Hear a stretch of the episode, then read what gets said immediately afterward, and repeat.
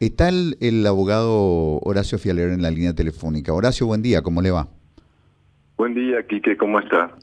Bueno, este, no quiso diálogo el, el magistrado y bueno, hay que respetar su, su decisión. Pero ¿qué, ¿qué cuestiones observaría usted de las decisiones que ha tomado eh, el día de ayer el magistrado Sanabria, doctor Fialer? Mire, primero que es muy difícil, yo todavía realmente el expediente no me pude, no, no pude verlo porque cuando estuve ahí en el, tribunal hicieron esperar media hora que no me pueden atender y después cuando me quisieron atender yo ya había hablado con el fiscal, pues ya se había hecho la, audiencia de imposición de medidas, por lo tanto no tenía, y ya eran la una de la tarde y no podía dar ni presentar mi querella de. En cuanto al tema de, yo estoy convencido que de alguna manera todo esto fue eh, hecho adrede, ¿no es cierto? A mí me extraña mucho que Está bien lo que dice que se fue de viaje la juez de, garantías y que él tuvo que reemplazarla por un día, pero me llama muchísimo la atención. Pero aparte del procedimiento en cuanto que él entendió la causa, que se presentó en el juzgado y no en la fiscalía, etcétera, eh, evidentemente tendría que haber ido a la fiscalía, la fiscalía darle, tiene, tiene 24 horas para hacer la indagatoria y ahí pasarlo a la imposición de medidas, al 242, y ver qué, qué decide el juez en cuanto al pedido del Ministerio Público de prisión preventiva y lo que corresponde según la, según lo que juzgue, lo que determine el juez. Me extraña también que en esa imposición de medidas el juez diga que no hay, que la fiscal no presentó las pruebas, etcétera, etcétera. Primero que no es su competencia ver las pruebas en ese momento, simplemente había una imputación, que es lo que se necesita, la imputación se describe el hecho punible por el cual ha sido imputado, valga la redundancia, y lo que considera la fiscal como elemento de sospecha para investigar. En ningún momento se debe presentar las pruebas. Eso es un absurdo y también lo sabe porque eso no se pide. Es decir, él alega también que la fiscal no presentó las pruebas para pedir eso. Y sabe perfectamente bien que las pruebas no se presenten ahí. Si las pruebas se producen en los seis meses que se tienen para investigar sí, que tiene que ser una imputación válida en cuanto a los elementos de sospecha y por qué sospecha y por qué va a ser investigado y que eso está todo en imputación. Luego el, el juez decide o dice, vamos también por partes, después la, la, defensa alega que el señor González Dar padece enfermedades, etcétera, etcétera, donde tampoco presenta ningún certificado médico, no presenta absolutamente, absolutamente nada que acredite esa enfermedad. Pero vamos que eso sea lo de menos. También alega la edad. La edad no es condicionante tampoco para, para no ir a la cárcel. ¿eh? Dice, hay un artículo evidentemente que dice que si tiene 70 años y cumple con esto, esto y esto, se puede cumplir con, con, con arresto domiciliario. Que sea lo de menos, que le haya, ojalá lo hubiera dado arresto domiciliario, porque ahí diríamos, bueno, de alguna forma el juez es probo y lo dio un arresto domiciliario hasta tanto se investigue. El peligro de fuga existe porque ya tiene una condena en primera instancia de 15 años. Cierto, no está firme y ejecutoriada, pero es una condena de 15 años. Tiene otras denuncias también y este delito con el cual ha sido imputado tiene una pena de 5 años. Evidentemente hay peligro de fuga. Eh, es una persona en la cual está condenado a 15 años y tiene una serie también de denuncias por delitos, por otro tipo de delitos, y esta misma que ya está imputado por un delito que tiene una pena de hasta cinco años y por otros otros más que se van a agregar a la, carpeta fiscal.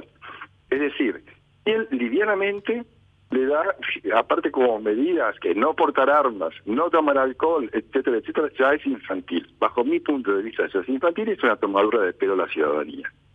Lo que debería haber hecho, en todo caso, sin referirme al tema de cómo fue él que estaba justo él y, por qué fue primero al juzgado y no a la, a la, fiscalía, obviando todo eso, debería haberle, haberle dado por lo menos arresto domiciliario. Y no lo hizo. Entonces todo el descargo, todo lo que pueda decir el juez, me parece que no, que no, que no tiene sentido. De hecho, da para sospechas. Yo no voy a decir si es amigo o no de González Gade no tengo las pruebas ni soy quien para decir si es amigo o no de González Daer. Aparte se contradice, dice, yo políticamente estoy en otro lado, pero yo no, soy político. Evidentemente, un juez que diga eso, por un lado está diciendo, sí, yo me dedico a la política y por otro lado, no, no, pero no es, no es mi amigo porque está en otro bando. También es absurdo, es una contradicción. Pero al margen de todo, nosotros tenemos que ver el delito por el cual el diputado se cometió en la ciudad de Asunción. Yo la, denuncia la radiqué en la Fiscalía de Asunción en, ahí en Nuestra Señora de Asunción. ¿Por qué? Porque el delito fue cometido en Asunción y aparte el que entendió la causa cual fue desestimada en contra de mi cliente fue el fiscal Oscar Delfino, que es de Asunción. Y la jueza de garantía, que también sacó la resolución por la cual hace lugar a esa desestimación, es la, abogada Clara Virías, que también es de Asunción, de Garantías 1. Por lo tanto, el delito se cometió en Asunción. Y yo hice la denuncia en Asunción. Y por arte de magia, después de 20 días, la fiscal general del Estado, que tiene la potestad de cierto, tiene la potestad de decirme un fiscal, me manda a litigar a Luque. ¿Y quién está en Luque? Ese es el problema. Es vergonzoso, todo esto es vergonzoso. Yo ponerme ahora en contra de después de Enrique Sanabria, sí, más bien que no concuerdo con él, pero absolutamente nada de lo que hizo. Y me, me no puedo, repetir, tengo que ver bien el expediente el lunes y ahí sí tomaré, no sé, haré lo que, lo que haga falta hacer, pero no estoy de acuerdo para nada en su forma de actuar. Y para mí no actuó acorde de derecho. Pero al margen de eso, y que pongamos, pongamos realmente paño frío y decir, bueno, ¿cómo que yo hago una denuncia en Asunción porque el delito fue cometido en Asunción? Hago la denuncia en la Fiscalía y la Fiscal General me manda a litigar a Luque. Y todas las causas que tengo acá contra Ramón González Dar, que son de Asunción, me mandan a Luque. ¿Por qué? Y sabemos perfectamente bien los jueces que hay en Luque. Yo, o sea, mi cliente hizo una denuncia contra la juez de, Garantías 1, Jennifer Infran. Una denuncia por eh, persecución de inocentes y, eh, y prevaricato. Y también contra una fiscal de Luque, de Sonia Pereira, que es la unidad número 2 y también la fiscal de, número, de la unidad número 8 de Luque se inhibe porque es amiga de la abogada Emma González, que es abogada de Ramón González Dar. Hagamos la cuenta de cuántos fiscales o cuántos jueces están relacionados con González Dar. ¿Y por qué me mandan a litigar a Luque? ¿A nadie se le ocurre que eso suena mal? ¿Cómo nosotros, los abogados, cómo el colegio de abogados no hace nada? ¿Cómo no nos plantamos ante estas estas cosas manejadas. Es cierto, muchas tienen, digamos, un manto de, de, estar acorde a derecho. Es cierto, la fiscal general me puede señalar el fiscal que ella considere necesario. Pero no te suena extraño que me mande a Luque a litigar cuando el delito fue cometido en Asunción. Doctor Fialer, permítame leerle esta noticia de agosto de 2018, publicada por el diario La Nación. Dice, juez salva a Ramón González Daer. El magistrado Enrique Sanabria evitó que el hermano del senador abone la suma de 25 mil dólares a abogados. El juez en lo civil y comercial de Luque, Enrique Sanabria Torres, salvó a Ramón González Daer, hermano del senador Oscar González Daer, de pagar costas en un juicio ejecutivo que se inició en Luque cuando se tenía que haber procesado en el juzgado civil de Fernando de la Mora. El citado magistrado hizo lugar a una excepción de incompetencia que presentó la firma Ceregral contra González Daer, por lo que la acción judicial debe tramitarse en el juzgado de Fernando de la Mora. A raíz de dicha situación, el juez Sanabria impuso las costas en el orden causado mientras que se debería de imponer a la perdidosa, es decir, a Ramón González Daer. El monto de la demanda que entabló el hermano del parlamentario es de 318 mil dólares. Con esta determinación, la justicia salvó a González Daer de pagar más de 25 mil dólares en honorarios profesionales. Sanabria arguye en su resolución que González Daer no ha obrado de mala fe, sino que solo se ha equivocado en la interpretación del artículo 17 del Código de Organización Judicial. Por su parte, los asesores legales de la empresa Cerebral analizan apelar el fallo judicial en relación a las costas del presente juicio civil. ¿Le suena? No, no, pero, por supuesto, pero si él lo sabe, yo estuve escuchando al abogado Sanabria, Enrique Sanabria recién, en, el juez, no dio ningún argumento, o sea, habló, no sé qué habló, no explicó por qué consideraba que tenía que tener medidas sustitutivas a la prisión preventiva y tan medidas tan absurdas. Te voy a repetir, Quique. Ah, eh, no portar armas, no tomar mucho alcohol, presentarse una vez a firmar. Eh, ¿Sabes? No, no, no, no entiendo. A mí me... ¿Qué justicia tenemos? ¿Cómo, cómo litigamos? Es decir, acá cómo estamos litigando, ¿que tiene más billetes? ¿O realmente vale estudiar, ser doctor en Derecho, hacer masterado para realmente tener la inteligencia o la capacidad suficiente para poder litigar como corresponde? ¿O se litiga según lo que le conviene al juez de turno, lo que le conviene a la fiscal general de turno, a quien le convenga en su momento? Todos sabemos perfectamente bien quién es Ramón González Daer. ¿O pensás que la justicia no sabe quién es Ramón González Daer? ¿O el juez Enrique Sanabria no sabe quién es Ramón González Daer? ¿O no sabe, no está enterado que tiene una condena de 15 años? ¿Cierto? No está firme, pero tiene una condena de 15 años impuesta por un tribunal. Y tiene no sé cuántas denuncias más y también la nuestra que ya está imputado. Es decir, me toma el pelo, piensa que yo soy tonto, piensa que los abogados somos tontos. Es que aparte sí, es cierto, a veces parecemos tontos porque no, eh, es decir, no somos capaces de defender una posición acorde a derecho. Yo no te digo que decir cualquier disparate y se me ocurre esto, no, acorde a derecho. ¿Por qué nos cubren con un manto, digamos, que sin manto de legalidad, cosas que sabemos perfectamente bien que fueron armadas? Porque yo no me puedo creer que este hombre, el juez interviene por un día, sí resolvió 20 causas, fantástico, por mí que haya resuelto 40. Y que, que justo dio la casualidad que él estaba, donde también hay, y ahora tengo que leerla bien, pero hay una resolución de la Corte de la Secretaría General, la Secretaría General de la Corte Suprema de Justicia, en la cual el Pleno se reunió y dice que todos los jueces de garantía y los jueces de delitos económicos deben ser suplantados, inclinados, en, la parte cuando están en, en feria, por jueces penales de la adolescencia. Es decir, jueces que estén en el ámbito penal. ¿Cómo un juez del ámbito civil va a interinar a un juez del ámbito penal en asuntos tan delicados como este? Y aparte también, pues, de alguna forma, que como bien leíste en el Diario de la Nación hace tres, cuatro años, cómo beneficia a Ramón González Él, por ética, debería haberse inhibido. Y no lo hizo. Entonces, eso da las sospechas o hace pensar que de alguna manera todo esto estaba previsto o estaba armado. Y a mí realmente me deja atónito vuelvo a repetir, está bien, digamos que hubo un show, digamos que la prisión preventiva debería caer, pero vamos a ver, a suponer que está enfermo, que está mal, que tiene 70 años, que presentaba los certificados médicos, etcétera, etcétera, y que tenga por lo menos arresto domiciliario. Él, para justamente para resguardar un poco su ética, debería haber dado arresto domiciliario, porque amerita.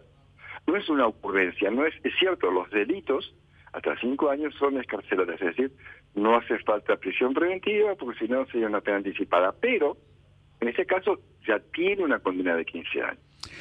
Doctor, Fialer, ahí hay que, hay que decir lo siguiente.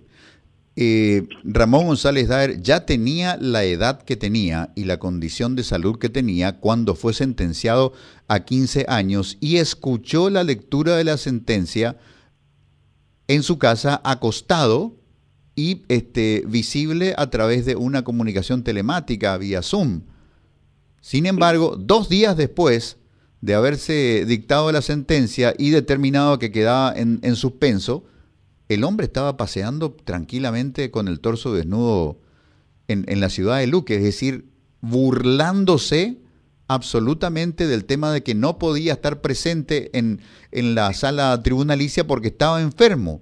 Después de, imaginen ustedes una persona de más de 70 años, enferma, que a la que le dicen te vas a ir preso 15 años y el tipo salta de alegría y el fin de semana está corriendo como un atleta con el torso desnudo.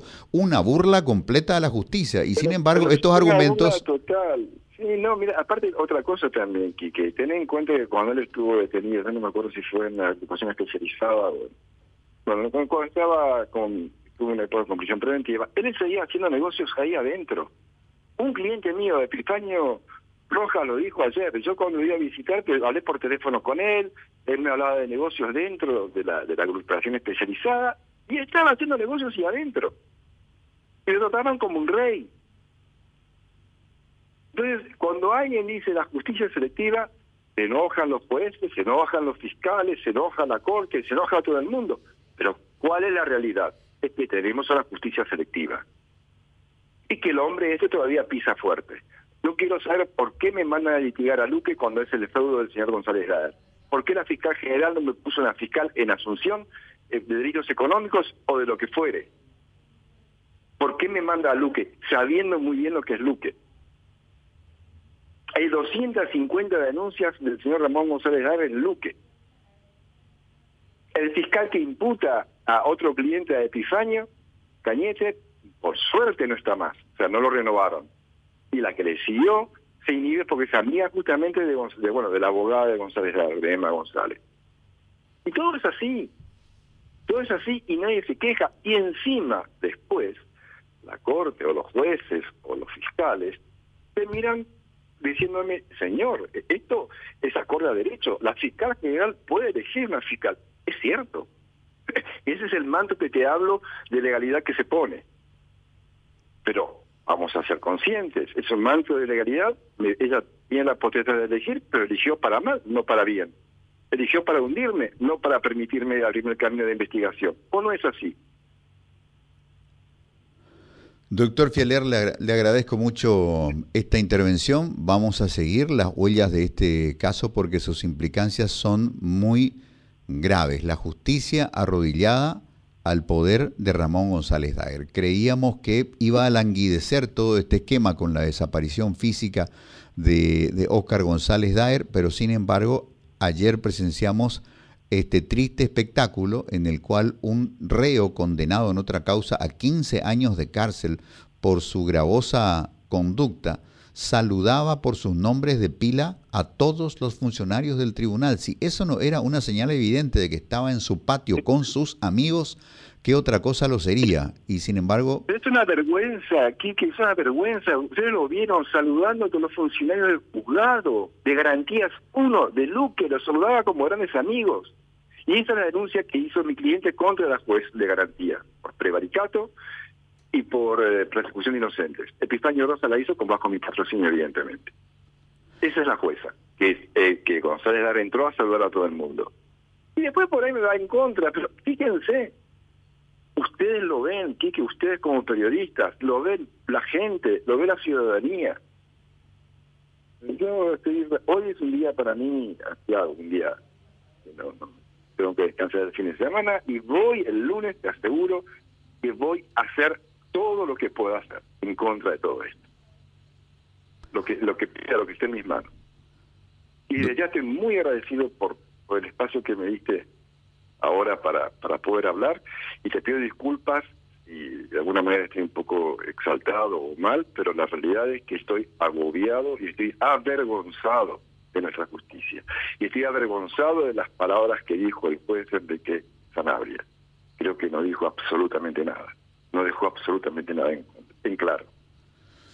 Muchísimas gracias. Hablábamos así con el abogado Horacio Fialer, que es uno de los querellantes, digamos, representa a personas que querellan a Ramón González Daer por la comisión de graves delitos dentro de los esquemas y procederes conocidos que tienen quizás a su, elemento más eh, vergonzante el hecho de que el sistema de justicia de Paraguay, la, el Ministerio Público,